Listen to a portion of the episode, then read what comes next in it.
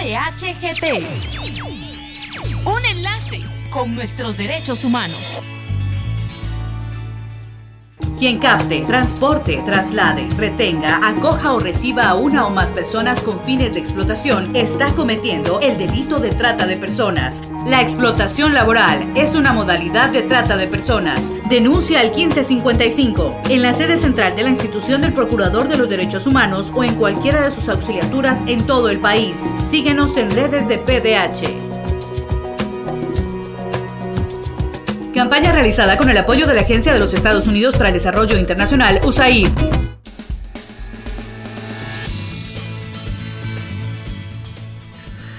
Les damos la bienvenida a PDHGT, el espacio de la Procuraduría de los Derechos Humanos. Hoy nos acompaña Dora Ruth del Valle, defensora de las personas defensoras de derechos humanos y periodistas, y también Marilyn Girón, técnico de esta misma defensoría. Y nos vienen a platicar acerca de los conceptos básicos sobre personas defensoras de derechos humanos y periodistas. Extendemos un saludo a toda nuestra audiencia y en especial a todas las personas que se dedican al ejercicio periodístico y de comunicación social. En este programa queremos recordar que cada 2 de noviembre se conmemora el Día Internacional para poner fin a la impunidad de los crímenes contra periodistas, situación que afecta a todos los países del mundo, pero hay regiones donde la intolerancia a su labor es mucho más grave. Un saludo cordial para todos y todas. Asimismo, recordamos que el 30 de noviembre es el Día Nacional de las y los Periodistas, por lo que les extendemos un cordial saludo exhortándoles a seguir creciendo profesionalmente y en la defensa de los derechos humanos. Hace poco más de un año, el 4 de octubre de 2019, el Procurador de los Derechos Humanos creó la Defensoría de las Personas Defensoras de Derechos Humanos y Periodistas y ahora la Institución Nacional de Derechos Humanos cuenta con una oficina especializada para tratar los casos de violación del derecho humano a defender derechos y sus derechos conexos, así como el acceso a la información, libertad de emisión del pensamiento, la libertad de prensa y libertad de expresión, que son los principales derechos que defienden las personas periodistas. Para las personas periodistas, definirse a sí mismos es algo que ya hacen y saben. Sin embargo, para el resto de la población es un poco confuso. ¿Quiénes ejercen el periodismo? Mucho se ha discutido si periodista solo es quien se ha graduado de la universidad. Esto no es así. Incluso dentro de los estándares internacionales, el periodismo es la única profesión para la cual no se puede exigir una colegiación, porque esto limitaría el ejercicio de la libertad de prensa y de expresión. Desde una perspectiva funcional, el relator especial de Naciones Unidas sobre la promoción y protección del derecho a la libertad de opinión y expresión ha sostenido que las personas periodistas son quienes observan, describen, documentan y analizan acontecimientos, declaraciones políticas y cualquier propuesta que pueda afectar a la sociedad con el propósito de sistematizar esa información y reunir hechos, análisis y opiniones para informar a sectores de la sociedad o a esta en su conjunto. Una definición de esta índole incluye a quienes trabajan en medios de información y al personal de apoyo, así como a quienes trabajan en medios de comunicación comunitarios, a las y los periodistas ciudadanos y a otras personas que puedan estar empleando los nuevos medios de comunicación como instrumento para llegar al público, así como a formadores de opinión que se tornan un blanco por el ejercicio de su derecho a la libertad de expresión. Vemos entonces que desde esta perspectiva funcional, periodista no solo es quien ha obtenido el título profesional como tal, sino el término es extensivo a quienes conocemos como comunicadores y personas que desde distintas plataformas emiten opiniones o socializan información para llegar al público. Y en ese contexto, es preciso recordar que la Declaración de Defensores, como le llamamos resumidamente, define a las personas defensoras de derechos humanos como toda persona que individual o colectivamente promueve y procura la protección y realización de los derechos humanos y las libertades fundamentales en los planos nacional e internacional. Una persona es defensora de derechos humanos cuando lucha por la realización de uno o varios derechos humanos, ya sea por su cuenta o con un grupo de personas unidas para un fin específico o desde una organización. Y no importa el nivel educativo que se tenga, se es una persona defensora de derechos humanos si se cumple este objetivo si se acepta el carácter universal de los derechos humanos, pues no puede reconocer ciertos derechos para unas personas y para otras no. Y finalmente, todas las acciones que se realicen en la defensa de los derechos humanos deben ser pacíficas, sin incitar a la violencia o emitir discursos que promuevan el odio. Efectivamente, y bajo esa definición, las y los periodistas que defienden la libertad de expresión, la libertad de prensa, el derecho de acceso a la información y cualquier otro derecho humano se convierten en personas defensoras de derechos humanos. La Defensoría de las Personas Defensoras de Derechos Humanos y Periodistas es importante que a toda persona que ejerce el periodismo o comunica información a través de los distintos medios, ya sea televisivos, radiales, escritos, virtuales, se le respete y garantice el derecho a la libertad de expresión, la libre emisión del pensamiento y el acceso a la información aunque estos derechos no son exclusivos del gremio periodístico, sí son los más vulnerados en el ejercicio de esta labor.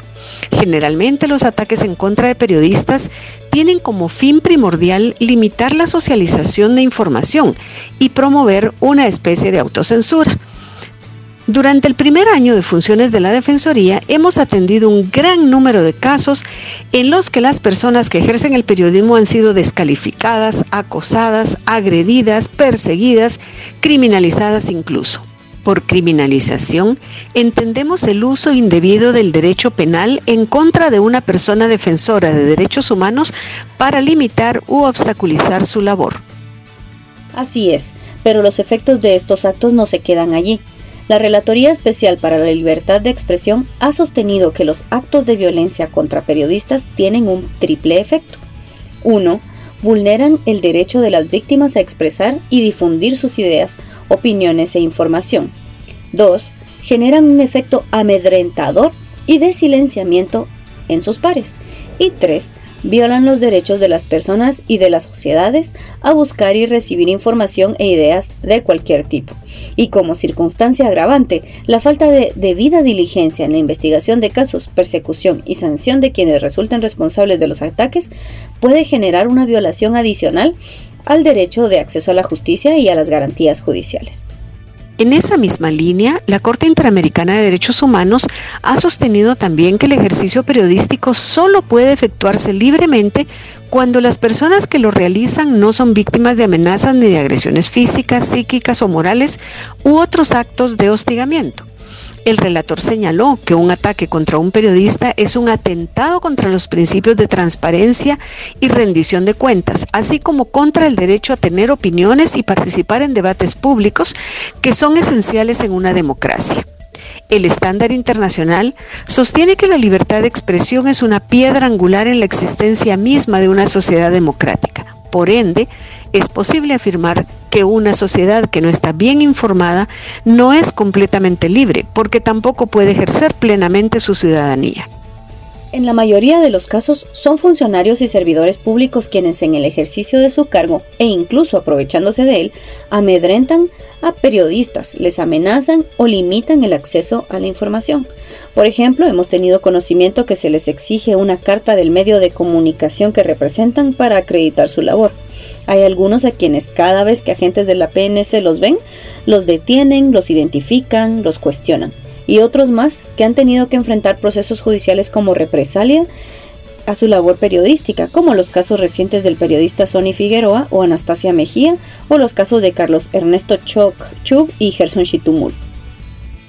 Tan graves son las consecuencias de los ataques contra periodistas y especialmente contra las mujeres que ejercen esta labor, que este año la relatora especial sobre ejecuciones extrajudiciales sumarias o arbitrarias, Agne Calamard, y la relatora especial sobre la promoción y protección del derecho a la libertad de opinión y expresión, Irene Khan, declararon que cada año alrededor del mundo cientos de periodistas son atacados por su trabajo de investigación y reporteo. Son acusados, amenazados, secuestrados, torturados, encarcelados, y procesados judicialmente por exponer la corrupción y el crimen organizado, por informar sobre protestas y por hablar con la verdad respecto al poder. Muchos son desaparecidos o asesinados. Los perpetradores de estos crímenes rara vez rinden cuentas.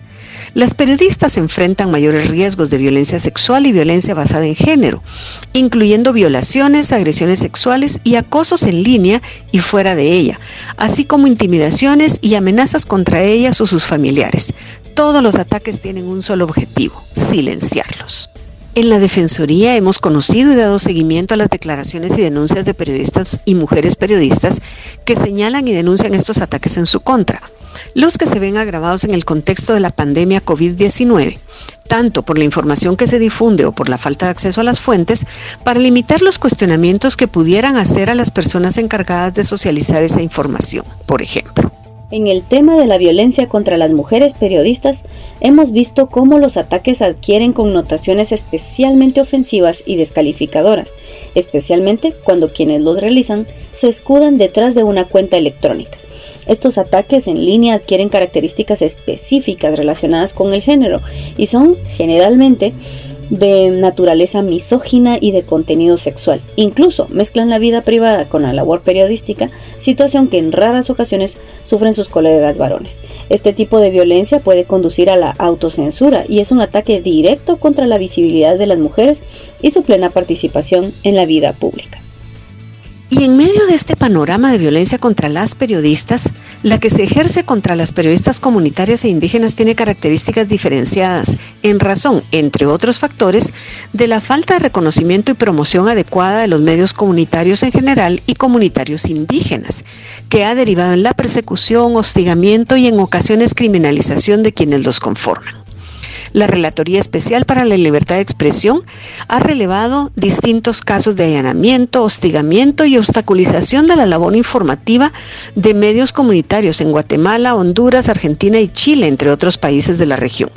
Es decir, es un problema que nos afecta en América Latina. En el caso particular de las periodistas indígenas, el riesgo de experimentar violencia en razón de su labor puede incrementarse en función de la conjunción de los patrones estructurales que afectan a los medios comunitarios, la discriminación interseccional hacia las mujeres indígenas y el alto perfil público que pueden llegar a adquirir en defensa de los derechos de los pueblos indígenas y de los derechos de las mujeres en sus territorios corren además un mayor riesgo de estigmatización y persecución, y quienes las atacan pueden ser tanto funcionarios y servidores públicos como personas particulares con poder local. En la Defensoría hemos recibido varias denuncias sobre esto. Este panorama realmente luciría desalentador de no ser por la valentía y tenacidad de periodistas que se rehusan a callar a pesar de estos ataques. Pero ¿qué debe hacer el Estado entonces?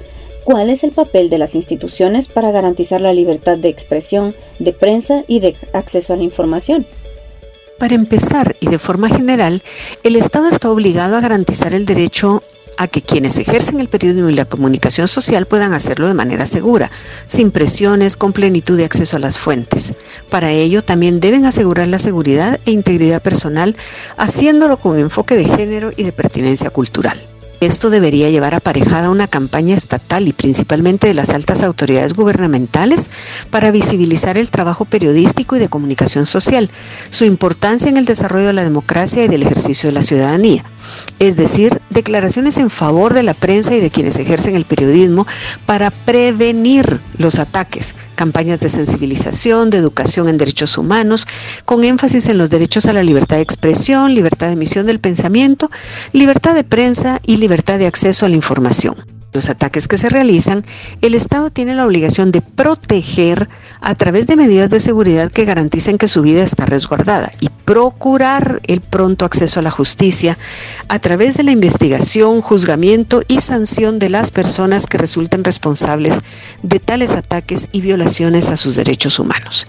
En este sentido, es importante hacer énfasis en la perspectiva de género, porque las periodistas corren riesgos que en contextos como el de Guatemala se agravan la desigualdad de género, prácticas sexistas de la violencia contra periodistas e incluso acoso sexual, violencia sexual, abuso de poder en su contra y amenazas basadas en el género. Y esto es apenas un esbozo de todo este tema de violencia perpetrada en contra de las personas que ejercen el periodismo, pero es en la medida en la que nos informamos, nos volvemos más conscientes y nos empoderamos de los derechos de los cuales somos titulares para su exigencia. Por eso les invitamos a mantener la sintonía y también a investigar, cuestionar, leer, informarse, porque es mediante el análisis de la información que podemos formar nuestro propio criterio y coadyuvamos a la realización de un Estado democrático en el que todas las personas disfrutemos a plenitud todos los derechos humanos, que son para todos y todas. Esto fue PDHGT, el espacio de la Procuraduría de los Derechos Humanos. Hoy nos acompañó Dora Ruth del Valle, defensora de las personas defensoras de derechos humanos y periodistas, y también Marilyn Girón, técnico de esta misma defensoría, y nos estuvieron platicando acerca de los conceptos básicos sobre las personas defensoras de derechos humanos y periodistas. Y siempre recordándoles que tienen el 1555 y el correo electrónico denuncias.pdh.org.gt a su disposición las 24 horas del día, los 365 días del año. En nombre del Procurador de los Derechos Humanos Jordán Rodas Andrade, muchas gracias por escucharnos. Quien capte, transporte, traslade, retenga, acoja o reciba a una o más personas con fines de explotación está cometiendo el delito de trata de personas. La explotación sexual es una modalidad de trata de personas. Denuncia al 1555 en la sede central de la institución del Procurador de los Derechos Humanos o en cualquiera de sus auxiliaturas en todo el país. Síguenos en redes de PDH. Si de salvar una vida se trata, denuncia la trata. Campaña realizada con el apoyo de la Agencia de los Estados Unidos para el Desarrollo Internacional, USAID. PDHGT. Un enlace con nuestros derechos humanos.